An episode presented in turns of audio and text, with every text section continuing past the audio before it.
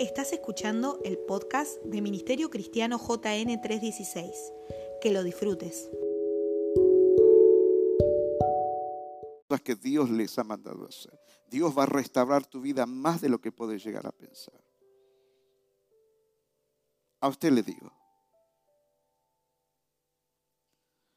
no paren de hacer aquellas cosas que Dios les ha mandado hacer, aunque a veces experimenten que Dios mismo les apagó la luz. Hasta hoy a la mañana le digo, Señor, ¿qué, ¿qué es lo que hablaremos qué quiere que hable? Quiero que le digas que simplemente que no paren.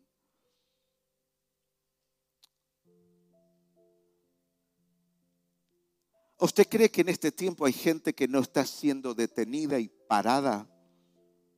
¿Cuánta gente está siendo sacada de, la obra, de los servicios, del ministerio, de la iglesia por sus trabajos? Simplemente por su trabajo. ¿Está malo el trabajo? No, excelente está el trabajo. Trabajen.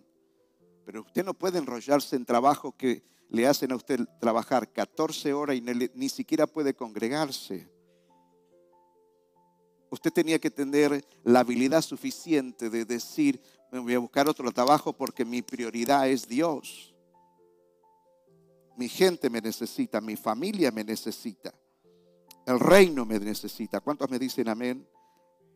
A los que les estoy este, hablando en este tiempo. Y siempre les digo, le habla a alguien que cuando lo tuvo que hacer dolorosamente, me dijeron 80 mil cosas, pero cuando tuve que hacerlo, lo hice. Renunciar a trabajos, a horas extras, como ustedes saben, a propuestas de negocio. No, no puedo, me, me saca. Y no era pastor, no era nada. Pero si usted no aprende a hacer elecciones en este tiempo, no será usted una, porción, una persona confiable para el reino de Dios. Porque si tu hora extra, tu mostrador puede más que tu fe, ¿dónde está cuando levantes tus manos al cielo y le digas, Señor, tengo problemas financieros, te pido que tú me ayudes, tú eres mi fuente, tú eres mi socorro? Si en el momento que tuvimos que mostrar que nuestra prioridad es Dios, no lo hemos hecho. Por eso en esta gran recuperación les decía el domingo pasado que va a haber para los fieles hijos de Dios una gran recuperación financiera para ustedes por causa del reino, ¿me entiende? No, es, no va a ser para que, no, que te andes pavoneando y mostrándole a tu cuñada, a tu cuñada, a tus vecinos, qué gran auto que tengo, qué, qué gran casa, sino por cuestiones de reino, porque Dios no va a querer que tenga falta de ningún bien. ¿Me escucha lo que les estoy diciendo? Dios no tiene problemas con finanzas, por el amor de Dios, pero eso depende mucho también de tu fe. No quiere decir que porque te falte en el tiempo de hoy o te falte el día de mañana, que escojas vivir de esa manera, no vas a estar entrando al cielo. No hablo de salvación, hablo de que por cuestiones de reino, mis amados, ustedes van a necesitar finanzas. Entonces, esto de no pares, aun cuando Dios apagó la luz, ¿por qué le digo esto? Porque los más fuertes, los más honestos, los más este, eh, eh, valientes, hasta los más capacitados. Y les digo más, aún los que están acostumbrados a ir eh, más allá de, de, los que otros van, en algún momento son asaltados y más en este tiempo con este pensamiento de, de que tienes que parar que ya lo de Dios no es prioritario, congregarme no es tan prioritario, ninguna cosa de reino pareciera que es tan prioritaria. ¿Por qué la gente, los más osados, a veces los más santos, son asaltados con ese pensamiento de que tienen que, tenemos que parar, eh, voy a parar. Eh, bueno, la iglesia, Dios y montones de cosas eh, podrían llegar a esperar. Uno de, permítame decirle esto, iglesia, uno de los, de los errores o uno de los errores que más se cometen cuando la gente dice tengo que parar o voy a parar o Dios puede esperar, etcétera. A veces son personas eh, muy, pero muy resultadistas que eh, trabajan para el reino o trabajan en otras áreas, pero son los que quieren los resultados inmediatos los resultados, ¿cuántos me están escuchando? Díganme amén. Esos resultados del raspe y gane. Hago y ya quiero resultados. Y son personas que oran, son personas que ayunan, que congregan, que están siempre. Pero cuando no funcionan ciertas cosas, va pasando el tiempo y no ven resultados, ya dice, eh, tienen que parar. Número dos, ¿por qué este tipo de personas de alta efectividad en algún momento sienten de, parar. Son personas que son muy poco pacientes a la hora de trabajar en lo espiritual, en lo sobrenatural de Dios. ¿Cuántos creen que el reino de Dios es un reino de lo sobrenatural? Las escrituras hablan de que el cielo es el que gobierna la tierra y la tierra nunca va a vivir dándole órdenes y diciéndole, hey Dios, ¿qué pasa contigo? Haz esto, haz lo otro. Y en el nombre de Jesús mando esto, mando lo otro. Mande si el Señor Jesús le dice que mande. Si no, no mande. Porque no vas a obtener resultados. Aunque ores, ayunes, patalees y grites, tu oración tiene que ser y tu mover tiene que ser de acuerdo a la voluntad de Dios. ¿Cuántos me dicen amén? Entonces, estas personas a veces paramos, o, iglesias o gente para, porque son a veces personas con poca paciencia.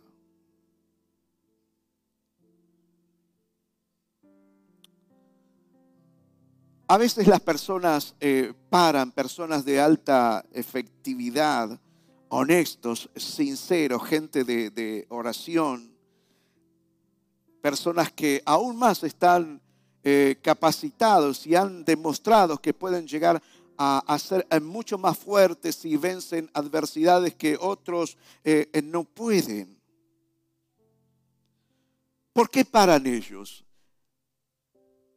Porque ellos piensan que estuvieron haciendo demasiadas cosas. Invirtieron horas de oración, de ayunos. Fueron fieles en todas las áreas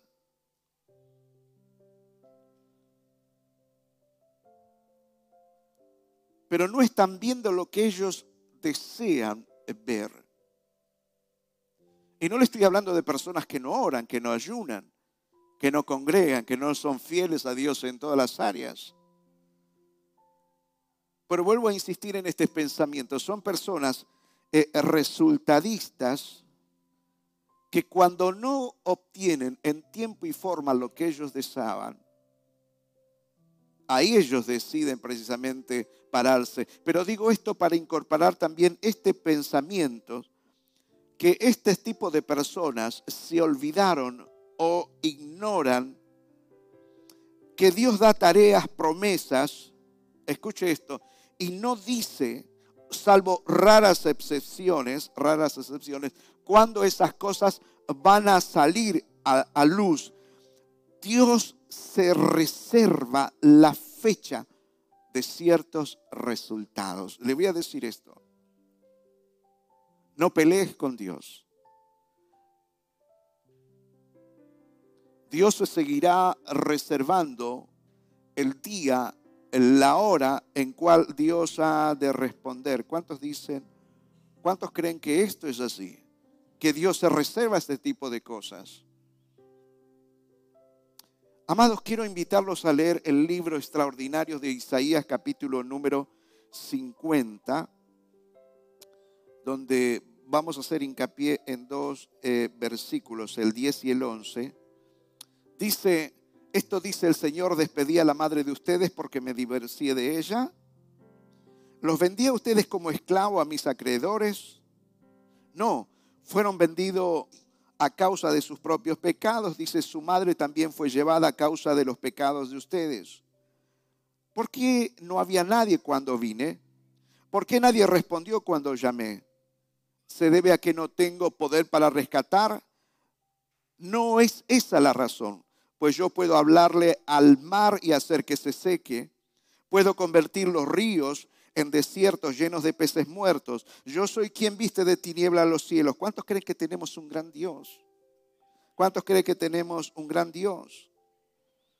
Yo soy quien viste las tinieblas, de, perdón, de tinieblas los cielos y los cubro con ropajes de luto. El Señor soberano me ha dado sus palabras de sabiduría para que yo sepa consolar a los fatigados. Mañana tras mañana me despierte y me abre el entendimiento a su voluntad. El Señor soberano me habló y lo escuché. No me he revelado ni me he alejado. Le ofrecí la espalda a quienes me golpeaban y las mejillas a quienes me estiraban de la barba. No escondí el rostro de las burlas y de los escupitajos. Está hablando del Señor Jesucristo. Amén. Debido a que el Señor soberano me ayuda, no seré avergonzado. Por lo tanto, he puesto el rostro como una piedra decidido a hacer su voluntad y sé que no pasaré vergüenza. El que me hace justicia está cerca ahora. ¿Quién se atreverá a presentar cargos en mi contra? ¿Dónde están mis acusadores? Que se presenten.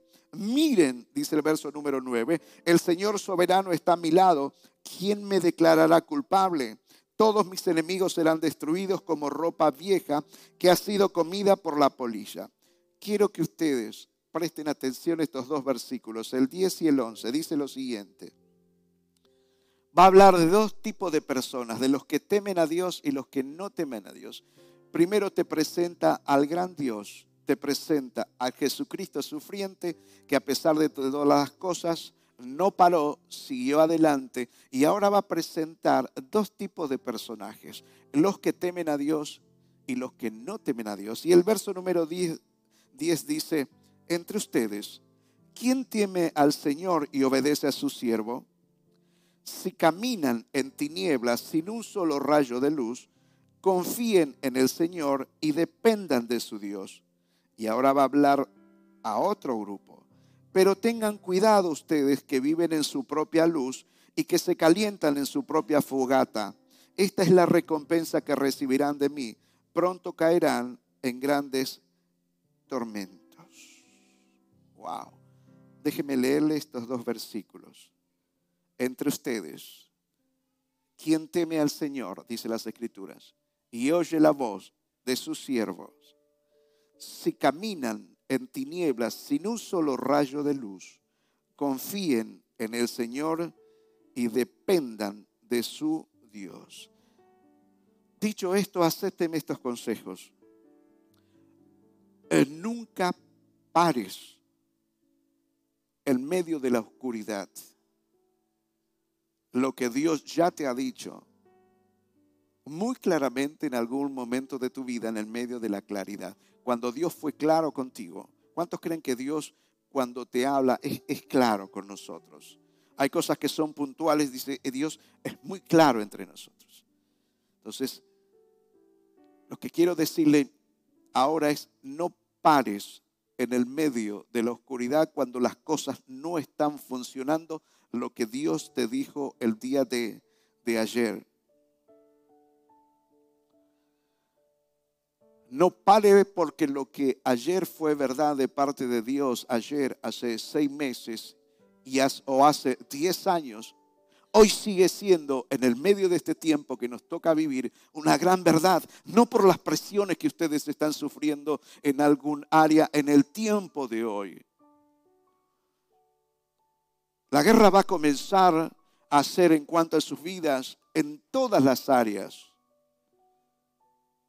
Persecuciones judiciales, persecuciones en los colegios, persecuciones en todas las áreas. Ahora, mientras tanto, Dios a cada uno de ustedes les ha encomendado a una tarea y a causa de todo ese tipo de presiones, te, cae la carta de un juez, te cae de una multa, te cae de esto, te caen los colegios, tienes problemas aquí, tienes problemas allá. Socialmente muchos de ustedes no van a poder compartir mesas porque se van a juntar en mesa que porque usted es cristiano y no avala ciertas eh, conductas, no los van a invitar a ustedes. Les comenté que en algún momento el teléfono de muchos de ustedes va a salir de muchas agendas por, el, por la sencilla razón de que eres eh, cristiano.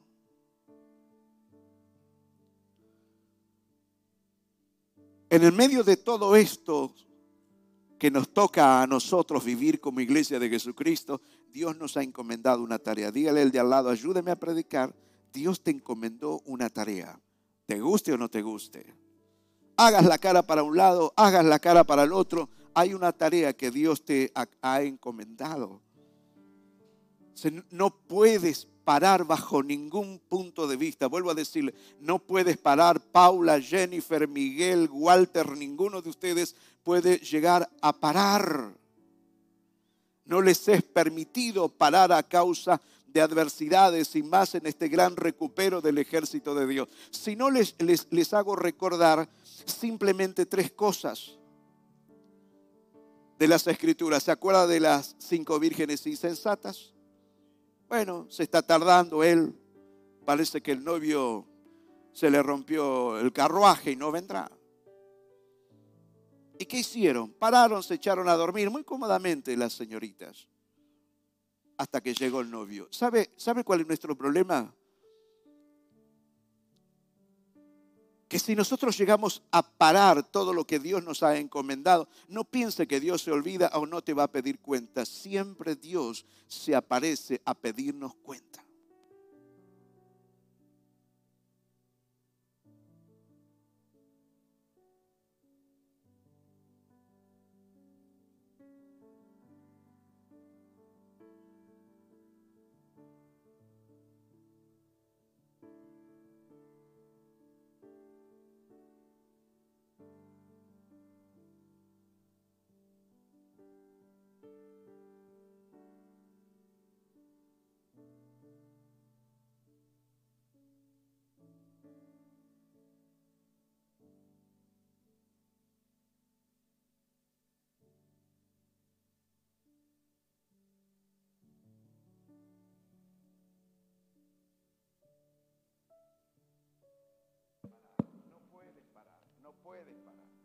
Puedes parar, no puedes parar, no puedes parar, no puedes parar.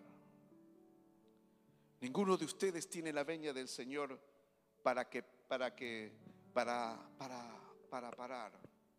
¿Cuántos me están escuchando? Díganme amén en esta hora. Cuando uno se para, corre el riesgo de, aún de llegar a ser locuras. Le dije lo de las vírgenes, le dije lo de lo de el siervo infiel que paró toda una obra, vio que tardaba, no se aparece, hay, mucha presión, estamos teniendo presión de aquí, presión de allá, gorda, gordo, paremos un poco con la iglesia y bueno, decirle a los pastores, decirle a los líderes, decirle eh, ya no, no, no, no se puede, vamos a hacer y vamos a parar un poco. Cuando usted para, es evidente que usted comienza a alumbrarse por su propia luz y comienza a encender sus propios fuegos de protección para calentarse. Es normal. Ahora, acuérdese en esta tardanza qué es lo que le llegó a pasar a Abraham. Dios se tardaba en el hijo de la promesa. Hey Dios, te estás tardando mucho y todos sabemos qué es lo que llegó a hacer él. Acostarse con su sierva. Y de esa relación, todos sabemos, nació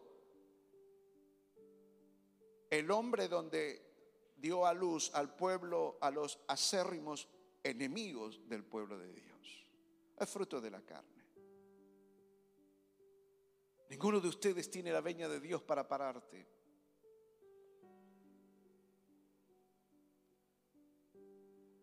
Dios no va a justificar tu falta de fe. Dios no va a justificarte que no lo ames, que no le busques, que no trabajes, que no le sirvas. ¿Alguien me está escuchando? Dígame amén.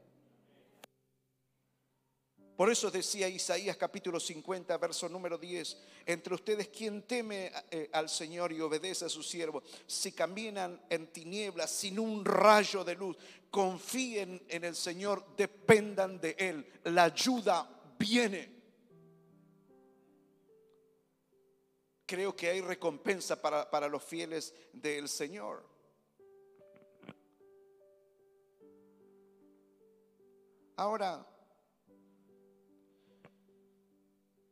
Isaías hace una pregunta. ¿Hay alguno de ustedes que teme al Señor? No le está hablando a pecadores, ¿se dio cuenta?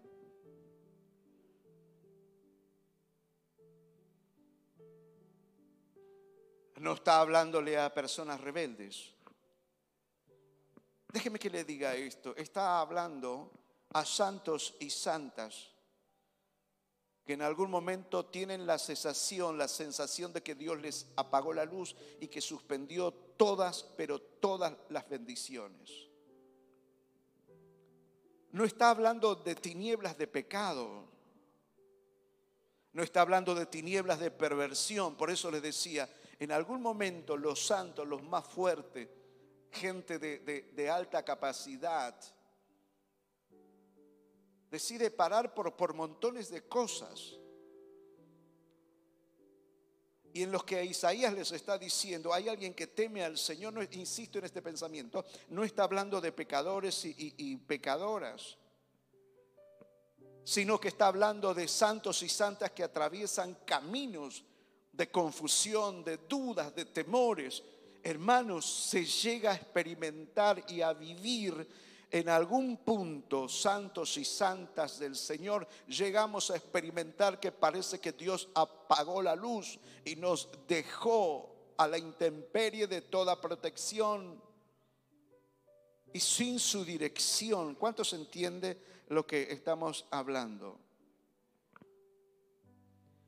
Esos santos y esas santas, dice, eh, eh, lo que ayer creyeron, hoy no saben si lo van a seguir creyendo, ¿me entienden?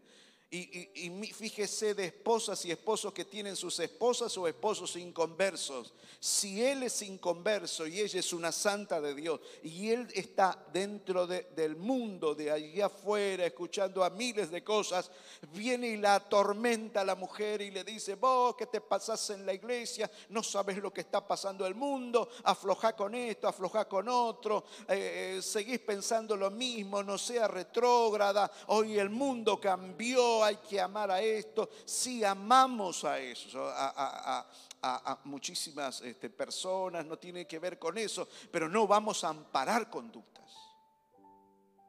¿Alguien me está escuchando y está entendiendo? Dígame. Amén. Entonces estos santos y estas santas cuando atraviesan esto a causa de la presión, ¿sabe que dos de ustedes que estén en una mesa de, de 14, 15 familiares, ustedes son los dos únicos el matrimonio, los únicos convertidos.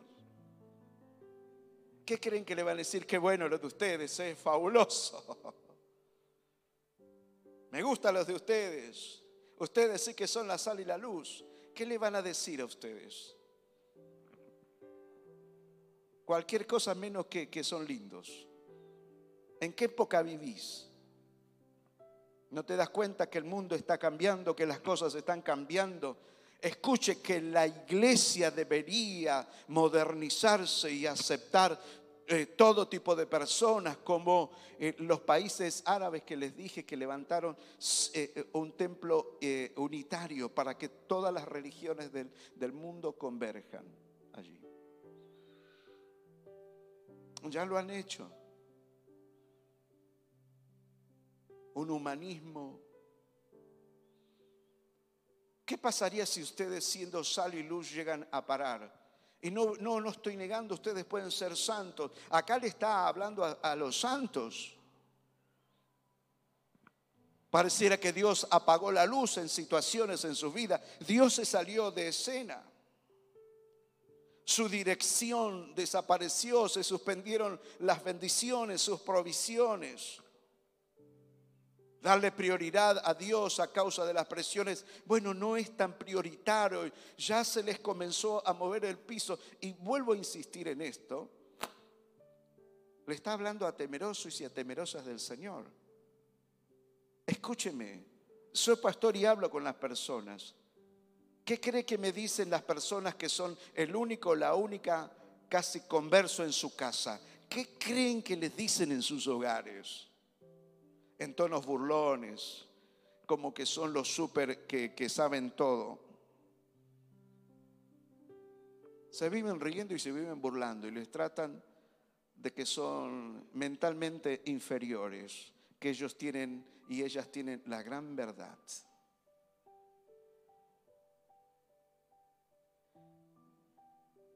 En el medio de esas presiones ustedes no tienen la veña de Dios para parar la obra, el reino de Dios. Porque el reino va a avanzar con ustedes o sin ustedes. Pero Dios a sus santos, a su remanente, no va a quedar en vergüenza. Es un momento muy difícil eso, porque habla Isaías, los que están en tinieblas, los que carecen de luz. Él les anima, dice, confíen en Dios. Pero cuando estos santos pasan ese tipo de cosas, parece que las puertas de la unción, las puertas espirituales, puertas eh, financieras, familiarmente, socialmente, se han, se han cerrado. Escuchen ustedes, mis amados, si algunos están en estos estados a causa de, de tantas presiones,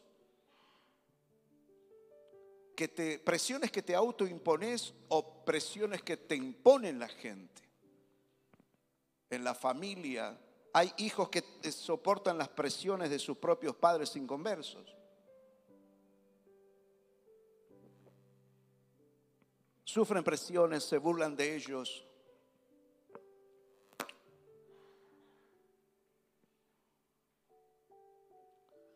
Hay muchos que en una de esas o muchos de ustedes posiblemente estén en esos estados. El empleado que sufre la presión de sus compañeros de trabajo, de sus mismos patrones, las burlas, en la universidad, en la facultad, en los colegios, en las primarias. ¿Ustedes creen, eh, ustedes creen que su hijo, su hija de 7, 8, 10 años, 9 años, las otras nenas y los otros nenes no se burlan de ellos. Y tu pobre hijito, tu pobre hijita, para no ser menos, dice, bueno, voy a ser igual que ustedes, igual que ellos.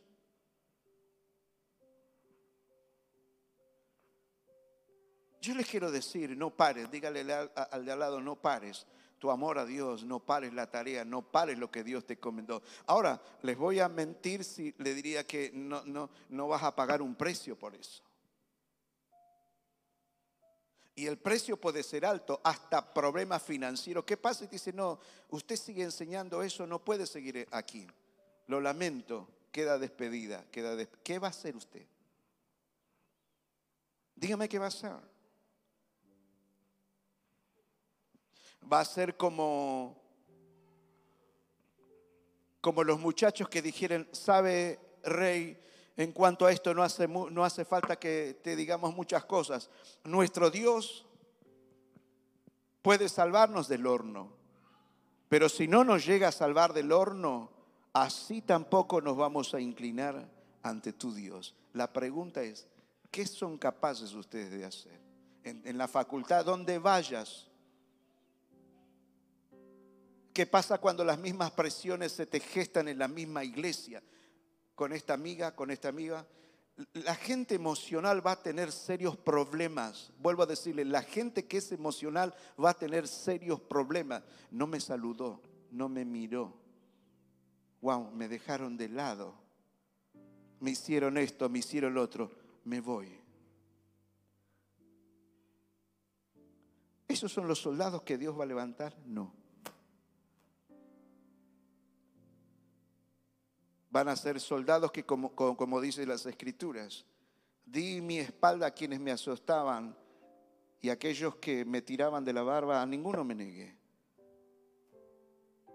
Pero dice las escrituras que hablando de Cristo, puesto el gozo por delante, soportó el oprobio, soportó todas las cosas. ¿Y saben por qué lo soportó? Lo soportó por vos, no tenés derecho a parar.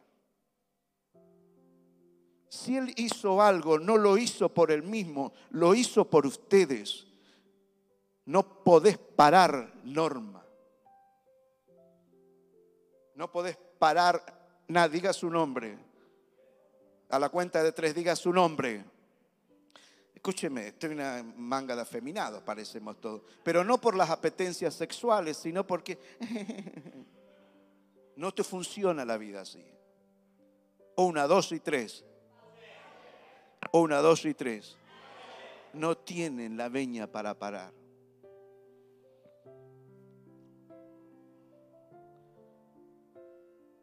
yo creo que ahí afuera a veces hay más valor de lo que hay aquí adentro en las mismas iglesias de nuestro Señor.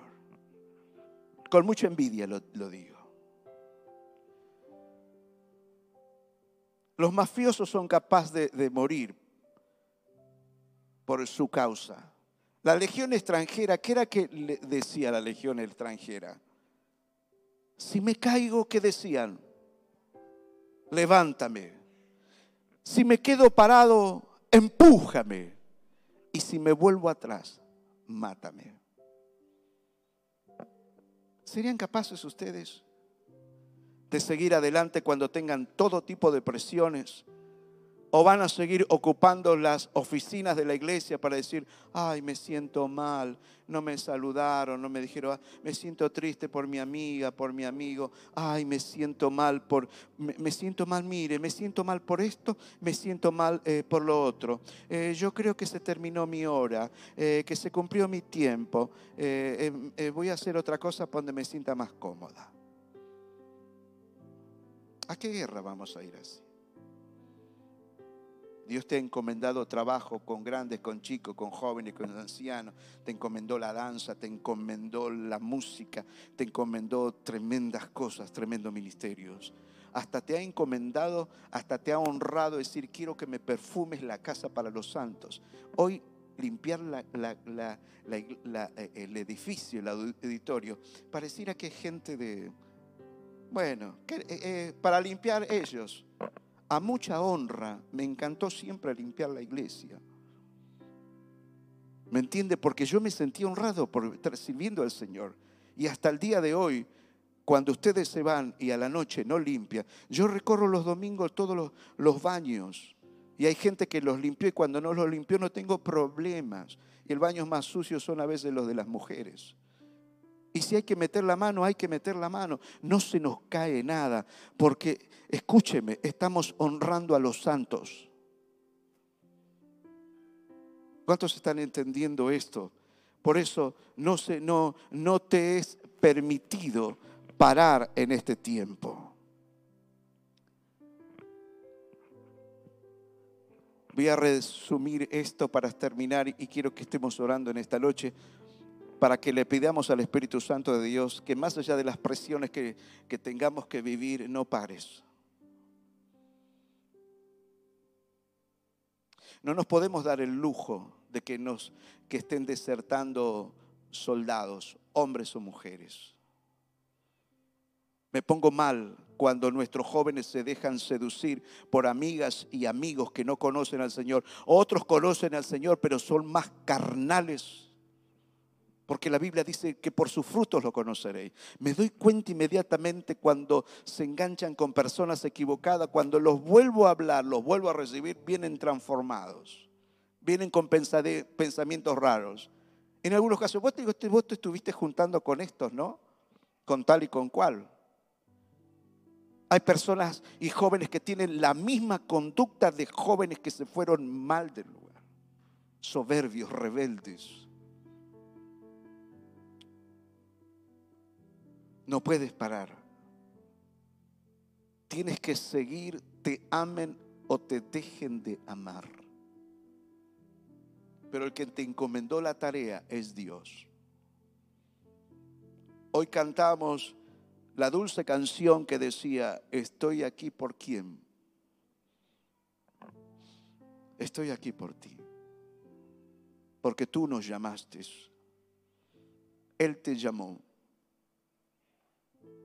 Y alguien podría traviesamente pensar, y bueno, pero yo ya tengo 70, 80 años, y hasta el día que te muera Dios te va a pedir cuenta. Si no, pregúntele a los ancianos bíblicos. Podrás tener 70, 80, pero sigues siendo la cabeza de tu familia. Y en tal caso Dios no le va a preguntar a tu mujer qué pasó, te va a preguntar a ti qué pasó contigo no le va, no va a correr inmediatamente a Eva, va a ir a Adán.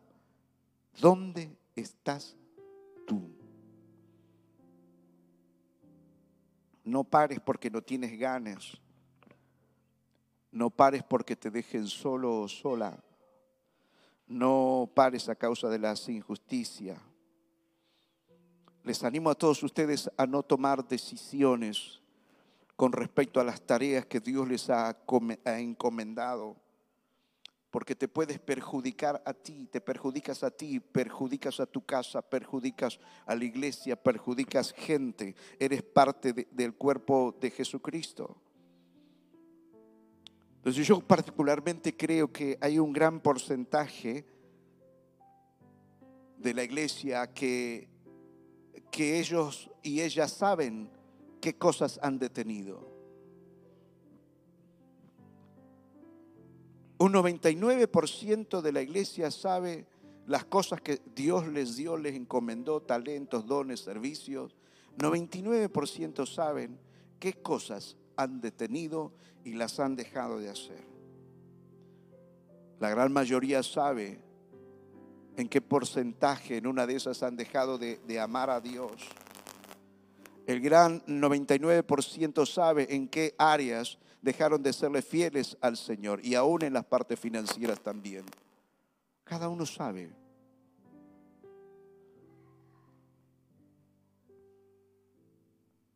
Y si lo ignoramos, aún les compartí hace muy poquito tiempo,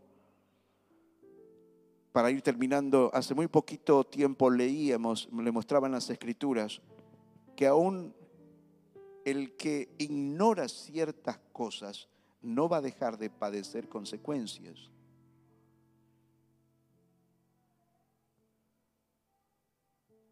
En este tiempo, mis amados,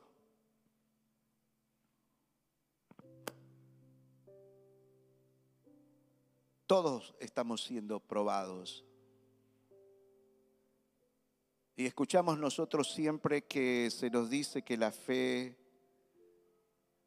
va a ser probada, dice el apóstol Pedro. Y muchos dicen, la fe va a ser probada. Y los púlpitos dicen, la fe va a ser probada. Particularmente creo que la fe no va a ser probada. Particularmente creo que nosotros vamos a ser probados. Para que conozcamos nuestras fortalezas, nuestras debilidades, ¿Por qué? Porque en las pruebas siempre decimos que Dios no aprende nada con nosotros, los que aprendemos somos nosotros. Y en tal caso, ¿por qué le digo esto? Cuando Jesús habló con Pedro y Pedro le decía, bravucón ahí, aunque todos estos te nieguen, yo no te voy a negar. Jesús le dijo, Pedro, te voy a decir una cosa, el gallo no va a cantar dos, vos me vas a negar tres.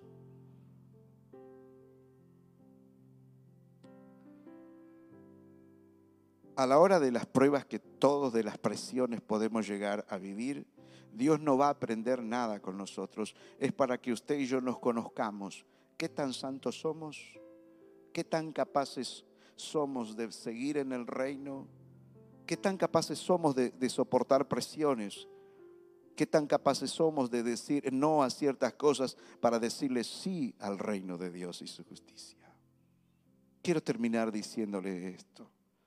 Aquellos que temen al Señor, hoy más que nunca, mis amados, apóyense en Dios. Tengan confianza en Él de que ninguno de ustedes va a caer en vergüenza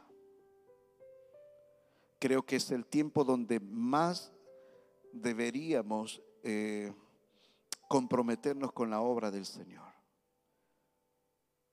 El que sea santo, santifíquese más. ¿Cuántos dicen amén a esto? Y aquellos que, no sé por qué, pero eh, dejaron de, a ver cómo digo esto, aquellos que comenzaron a flaquear y comenzaron a encender su propia luz que decía. Esto significa que comenzaron a moverse por sus propios, criterios, sus propios pensamientos. Bueno, la Biblia, bueno, esto es relativo. Y comenzaron a moverse bajo sus propios patrones, ese, ese, ese bendito o maldito yo opino que, a mí me parece que no, que no es tan así. quiero decirle algo. Vuélvanse a Dios. Porque el que se apoya en Dios es el que no va a ser avergonzado o avergonzada. El que enciende su propio fuego, decía Isaías, van a caer en sus propios tormentos. Salmo número 106 habla las escrituras. El gran Dios se presentó como el gran Dios que secó el mar, abrió el mar, que habían visto las grandes obras de Dios. Pero que en algún momento ese gran Dios, a causa del capricho de que ellos insistían, que quiero esto, quiero esto, dice que les dio lo que quisieron, pero le añadió plagas. ¿Quieren carne? Van a comer carne, pero les va a salir por las narices. No les va a ser de bendición. Esto es, es, muy igual a los que se encienden su propio fuego y dicen, no, yo voy a vivir como yo quiera. Viva, viva como usted quiera. Ahora deberías saber algo que al final del camino vas a cosechar lo que sembraste. ¿Y qué cosa es? Todo aquello que no sea conforme a la voluntad de Dios ha de padecer sus consecuencias. Así que amados a los que temen al Señor, quiero que en esta noche te pongas de pie y vamos a orar, vamos a pedirle al Señor, creo que es un tiempo de nuevas fuerzas. ¿Cuántos dicen amén a esto? Que Dios te dé fuerza. Dígale a alguien, oro para que el Señor te dé fuerza. Mírelo a los ojos y dígale, no te va a ser fácil, no te va a ser fácil. No te va a ser fácil. No te están esperando para aplaudirte allí afuera. Yo los envío como ovejas en medio de lobos. Van a tener que ser, dijo el Señor, como que astutos como las serpientes y manso como la paloma. Van a ser provocados, van a ser tentados, van a ser tentadas, vas a, sufrir presiones en los trabajos, en todas las áreas, en los colegios, en la facultad, en la universidad, en los jardines de infante, en la primaria, en la secundaria. Todo está planeado y no es de ahora, no son improvisados. Ya esto se, planea, si usted lee un poco de esto, se va a dar cuenta de, de que hay decenas de planeamientos. Escúcheme, Amados, las cosas se deciden, ellos las deciden, escuche, sobre escritorios. Sobre escritorios se planean las cosas. Y yo creo que se tienen que levantar en el cuerpo de Cristo aquellos hombres como la, la tribu que sabía discernir los tiempos y sabían qué es lo que tenía que hacer el pueblo de Dios. Ahora hay algo que le digo esto y, me acuerdo de lo que el Señor le dijo a los religiosos. Y son una manga de hipócritas ustedes, le dijo el Señor. Saben discernir cuándo va a llover y cuándo no va a llover. Esos tiempos los disciernen, pero los otros tiempos no lo disciernen. Vas a necesitar fuerza, y la única fuente es nuestro Señor. Levante su mano, estás a siete, ocho minutos de este lugar. Necesitas dirección y fortaleza de Dios. Padre, en el nombre de Jesús, hable usted con Dios, dígale bien, necesito tu fuerza, necesito tu fortaleza. Dígale, Señor, estoy medianamente consciente de que eh, mi lucha no es contra carne y sangre. Hay principados, hay gobernadores, hay huestes espirituales de maldad en las regiones celestes. Hay todo un planeamiento que se le entrega a los hombres, los hombres lo planean sobre escritorios y se distribuyen a cada país, a cada gobierno. Y sabemos que, como dijo alguien en uno de los países árabes, estamos dispuestos a erradicar hasta la última partícula del cristianismo en nuestro país. Vienen por los matrimonios, por las familias, por tu hija, por tu hijo adolescente. Haga todo lo que pueda, porque usted y yo estamos más cerca de irnos a la presencia del Señor y ellos van a quedar, tus hijos, tus hijas, tus nietos, tus nietas. ¿Qué mundo le estás dejando? ¿Qué cosa le estás inculcando? ¿Qué legado le estás dejando? Padre, en el nombre de Jesús, en esta noche como iglesia nos reunimos y te estamos pidiendo encarecidamente que nos, nos fortalezcas. Señor, ayúdanos a tomar determinaciones santas. Ayúdanos a leer las escrituras. Ayúdanos a orar, ayúdanos a ayunar, ayúdanos a conectarnos con gente de bendición. Ayúdanos, Dios, y enseñanos eh, eh, las cosas que en verdad tenemos que estar leyendo en este tiempo. Ayúdanos en este tiempo a cortar un poco con Instagram, con Facebook, con programas televisivos y con tantas cosas. Ayúdanos a, buscarte, Señor, en la intimidad. ayúdanos en este tiempo, Dios, a tomar la firme determinación de que busquemos primeramente el reino de Dios y su justicia mamá, papá, esto no es un juego. Jóvenes, esto no es un juego. Niños y niñas, que Dios los esté guardando en este tiempo, hoy más que nunca, hoy más que nunca, hoy más que nunca. Pido a Dios que Dios te fortalezca a los padres, a las madres, porque la lucha no va a ser fácil. Y si alguien te dijo que es fácil, los han engañado. Que nadie no logres comprar la cajita feliz del Evangelio, no la compres. Padre, en el nombre de Jesús, bendice a cada papá que está en esta noche, cada mamá en este lugar. Bendice a cada matrimonio en el nombre de Jesús. Bendice, Señor, a nuestros jóvenes. Bendice a nuestros hijos. Bendice a nuestras hijas, a nuestras hijas. Bendice a los bebés que están. Bendice a los bebés que están por nacer. Te lo pedimos en el nombre de Jesús. Ahora quisiera que levantes tus manos y ore por tu familia. Ores por tu familia. Los jóvenes le pido que oren por los padres para que Dios nos dé sabiduría, para que podamos bendecir tu vida y la vida de tus hijos mientras estemos sobre esta tierra. Padre, en el nombre de Jesús. En el nombre de Jesús. En el nombre de Jesús. En el nombre de Jesús. Danos sabiduría a los que están aquí abajo, los que están allí arriba. Señor, en el nombre de Jesús, levanten sus manos y ora por tu familia, ora por tu bebé que está por nacer, ora por tu esposa, ora por, ore por su esposo. No les va a ser fácil. Cuando usted no está, ellos y ellas son bombardeados por miles de pensamientos. Eh, van a venir pensamientos a través de personas que se lo van a inculcar a través de la radio y la televisión. Te van a decir, sabes que escuché esto, escuché el otro. Y muchas cosas tú sabrás que son ajenas a la voluntad de Dios.